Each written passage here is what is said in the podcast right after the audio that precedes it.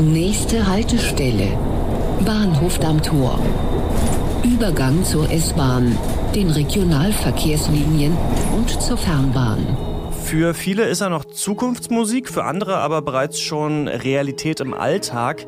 Der E-Bus nach den Dieselfahrverboten in Stuttgart, Hamburg und jetzt auch in Berlin sind nämlich auch die Städte gezwungen, umzudenken. Zumindest hat sie uns erstmal den Druck gemacht, zu sagen, ab 2020 dürft ihr keine Dieselbusse mehr kaufen. Das ist gelinde gesagt oder ganz einfach ausgedrückt, das ist das Ende des Dieselbusses, wurde da beschlossen. Und das setzt uns enorm unter Druck, nämlich auch diesen Senatsvorgaben einfach gerecht zu werden und Lösungen zu finden. Für Christoph Kreinbaum, Sprecher der Hamburger Hochbahn, ist das eben der E-Bus. Er soll helfen, die Luft in den Städten sauberer zu machen und die Umwelt zu schonen. Und einige Städte testen E-Busse auch schon und loben ihre Vorteile, aber es gibt auch noch viele Probleme, zum Beispiel hohe Kosten, wenige Bahnhöfe und Ladestationen und an Know-how mangelt es auch noch. Mission Energiewende, der Detektor FM Podcast zum Klimawandel und neuen Energielösungen in Deutschland. Eine Kooperation mit dem Ökostromanbieter Lichtblick und dem WWF. Hallo, mein Name ist Christian Eichler und bei mir ist jetzt meine Kollegin Lina Bartnick. Hallo. Hi. Du hast dich für Mission Energiewende nach Hamburg aufgemacht und dir so ein äh, E-Bus-Projekt mal angeschaut. Ne? Warum, warum Hamburg? Hamburg deshalb, ähm, weil die Stadt Vorreiter im E-Bus-Bereich ist. Das heißt, sie liegt bei den alternativen Antrieben im öffentlichen Personennahverkehr bundesweit auf Platz drei hinter NRW und Niedersachsen. Sie hat eine jahrelang positive Erfahrung mit ihrem Projekt zur E-Mobilität im öffentlichen Stadtverkehr. Denn seit Oktober 2014 fahren bereits die ersten E-Busse fahrplanmäßig im Stadtverkehr. Außerdem hat die Stadt die Initiative Elektrobus mitgegründet, die gemeinsam mit 15 anderen Städten einen E-Bus entwickelt, um den Personennahverkehr klimafreundlicher zu machen. Und dafür arbeiten sie eben zusammen an einem gemeinsamen Standard, den Christoph Kreinbaum kurz erklärt. Also die Beschaffungsinitiative ist ja gegründet worden, um einen Standard für einen Bus zu entwickeln, sodass nicht jede Stadt irgendwie einen neuen Bus sich entwickeln lassen muss. Äh, wir haben einen identischen Grundstandard, zum Beispiel wie der Stecker aussieht, wo außen nachgeladen wird, wo der Stecker sitzt. Also für ganz banale Sachen eigentlich, aber die müssen entwickelt werden. Und die sollten wir einheitlich entwickeln, weil werden die Stückzahlen größer und dann wird das Ganze auch dann wieder günstiger für uns. Also du konntest ja jetzt im Hintergrund schon mal ein bisschen hören, wie sich der E-Bus anhört, ne? Dieses leichte, leise, summende Geräusch.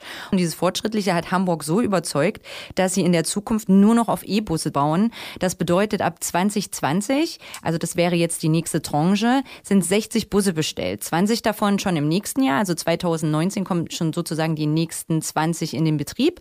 Und 2030 soll dann die komplette Flotte, die 1000 Busse ausmacht, umgestellt werden auf E. Jetzt ähm, wurde ja aber auch schon gesagt, dass diese Initiative, die die da gegründet haben, auch bei der Entwicklung der Busse mithelfen will, damit die dann äh, billiger werden. Das finde ich ganz interessant, weil also warum machen das nicht die Hersteller? Denn die sind ja eigentlich für die Entwicklung zuständig. Genau, damit sprichst du eins der größten Probleme bei der E-Bus-Nutzung an, nämlich den kleinen Markt. Deutsche Hersteller sind nämlich bei der Entwicklung der E-Busse ein wenig hinterher im internationalen Vergleich, denn die E-Busse, die vorrangig genutzt werden in der Bundesrepublik, kommen eben aus dem Ausland, zum Beispiel aus den Niederlanden, China, China oder eben Polen. Daimler hat angekündigt, dieses Jahr als erster deutscher Hersteller in die Serienproduktion mit den E-Bussen zu gehen. Deswegen bleibt abzuwarten, was da noch passiert. Aber vordergründig kommen die Busse eben aus dem Ausland und es gibt eben wenige. Das bedeutet vor allem, dass der Anschaffungspreis und die sonstigen Kosten sehr hoch liegen für die Verkehrsunternehmen. Die müssen also viel investieren für die Umrüstung und die Infrastruktur. Beispielhaft an einem Elektrobus, der kostet 750.000. Das ist doppelt so hoch wie ein normaler oder konventioneller Dieselbus. Der liegt ungefähr bei 250 bis 300.000. Zusätzlich kommt eben die Infrastruktur, also wo kann man aufladen, wo ist die Werkstatt, die dann umbaut oder irgendwelche Fehler ausmerzt. Das wäre im Beispiel von Hamburg eben der Betriebsbahnhof und der kostet 70 Millionen. Und ein zweites Problem ist vor allem die Reichweite und der Platz in den Bussen. Platz deswegen, weil es eben momentan noch sehr viel kleine Busse gibt und keine großen Busse. Also die Gelenkbusse gibt es einfach noch nicht in der E-Bus-Variante.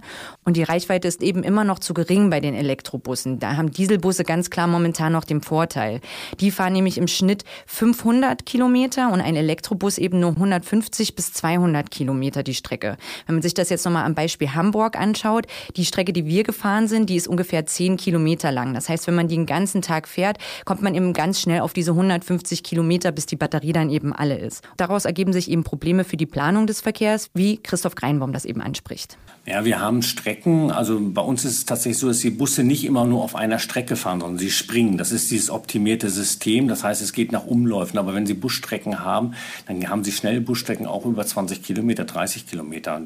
Und Buslinien wie die Linie 5, das ist Deutschlands meistgenutzte Buslinie. Da fahren wir mit, mit Großraumbussen in dem engsten Takt äh, in der Innenstadt im, im Zwei-Minuten-Takt. Und da müssen wir natürlich auch schauen, dass wir große Busse bekommen, weil im Moment haben wir Solobusse bestellt bei der Batterie. Wir brauchen natürlich auch Gelenkbusse und wir brauchen auch Großraumbusse bis zu 21 Metern, die eben dann auch bis zu 130 Personen befördern. Das hilft jetzt nicht, wir können jetzt nicht sagen, oh, es gibt nur Batteriebusse im, im Kleinformat, 12 Meter, dann machen wir mehr 12 Meter am Ende. Okay, ähm, das verstehe ich. Also ein paar Probleme äh, gibt's noch, aber wahrscheinlich, ähm, sonst würden sie es ja nicht machen gibt es auch Vorteile? Also warum entscheiden sich die Verkehrsbetriebe für E-Busse? Naja, vor allem ist ein Vorteil eben, dass Elektrobusse zur Lärmminderung beitragen und weniger Feinstaub in der Stadt ausstoßen.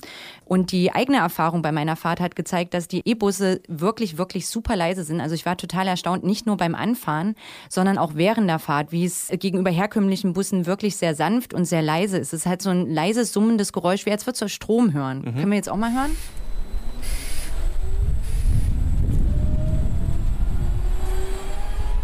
Ne? Also es ist schon ein Unterschied zu einem Dieselbus, den können wir ja uns auch noch mal ganz kurz anhören als Beispiel, wie das klingt.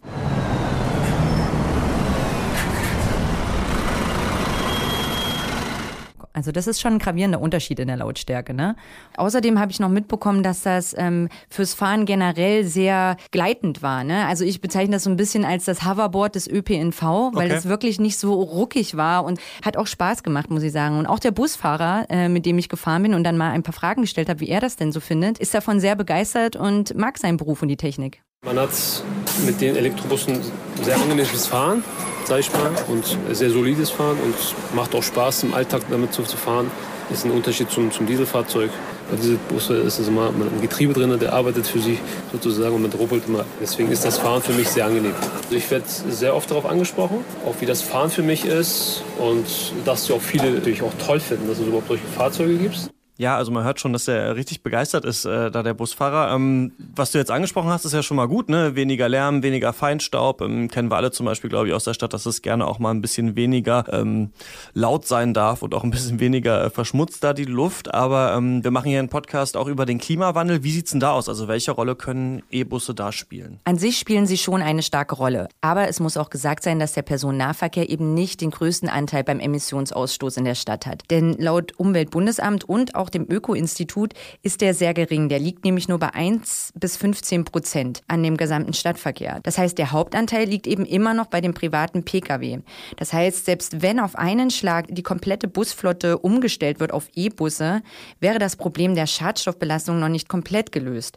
Nichtsdestotrotz ist es bedeutend, denn stell dir vor, auf einer vielbefahrenen Strecke mit Einsatz von vielen Dieselbussen steigt natürlich dann auch signifikant der Anteil der Emissionsausstoßes. Und die verursachen eben wieder Zusatzemissionen und eine größere Luftverschmutzung. Deswegen sieht auch Moritz Motschall vom Öko-Institut in Berlin im Ausbau des Personenverkehrs durch E-Busse einen Beitrag zum Klimawandel. Also ich sehe die Zukunft in Elektrobussen.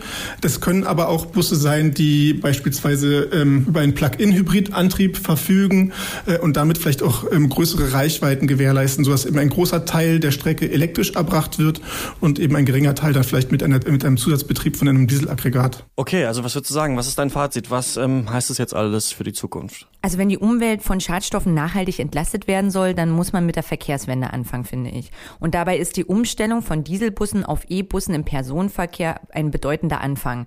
Aber der Personenverkehr muss eben auch ausgebaut werden. Das ist sehr wichtig, denn wenn mehr Menschen Bus und Bahn auf E-Basis nutzen und ihr Auto zu Hause stehen lassen, trägt das natürlich auch sehr zum Klimawandel bei.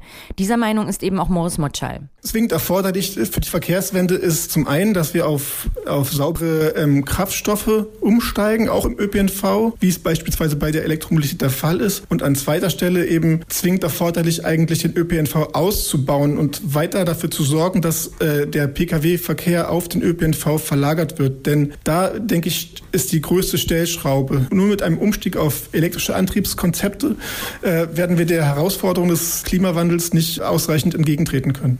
Und dafür müssen eben vor allem die Hersteller in die Pflicht genommen werden. Sie müssen serienmäßig E-Busse bauen, damit es mehr Fahrzeugtypen gibt, damit die Technik besser wird und letztlich dadurch eben auch für die Verkehrsunternehmen die Anschaffungskosten günstiger werden. Das wäre eben eine Win-Win-Situation für alle. Wir als Radfahrer, Fußgänger oder Anwohner profitieren eben davon, dass weniger Emissionen ausgestoßen werden und der Lärm nicht so laut ist und die Hersteller sind zukunftsfest und haben einen Absatzmarkt. So könnte es in vielen Städten bald wie in Hamburg sein, denn da wo jetzt der Diesel dröhnt, könnte bald der E-Bus summen. Meine Kollegin Lina Bartnick hat sich für uns angeschaut, äh, wie in Hamburg die Öffis jetzt schon elektrifiziert werden und was das äh, für die Zukunft des Stadtverkehrs äh, bedeuten könnte. Dankeschön. Gerne. Nächste Woche erwartet sie dann hier mein Kollege Jan-Philipp Wilhelm, denn der hat jemanden begleitet, der seinen eigenen Strom erzeugt und Jan wollte herausfinden, wie verändert das eigentlich das eigene Verhältnis zum Strom, wenn man ihn selbst produziert. Das gibt's dann hier nächste Woche bei Mission Energiewende. Wer das nicht verpassen will, kann diesen Podcast abonnieren. Das geht überall, wo es Podcasts gibt. Und wir würden uns auch sehr über fünf Sterne auf iTunes freuen. Vielen Dank fürs Zuhören. Ich bin Christian Eichler. Bis nächste Woche. Mission Energiewende. Der Detektor FM Podcast zum Klimawandel und neuen Energielösungen in Deutschland. Eine Kooperation mit dem Ökostromanbieter Lichtblick und dem WWF.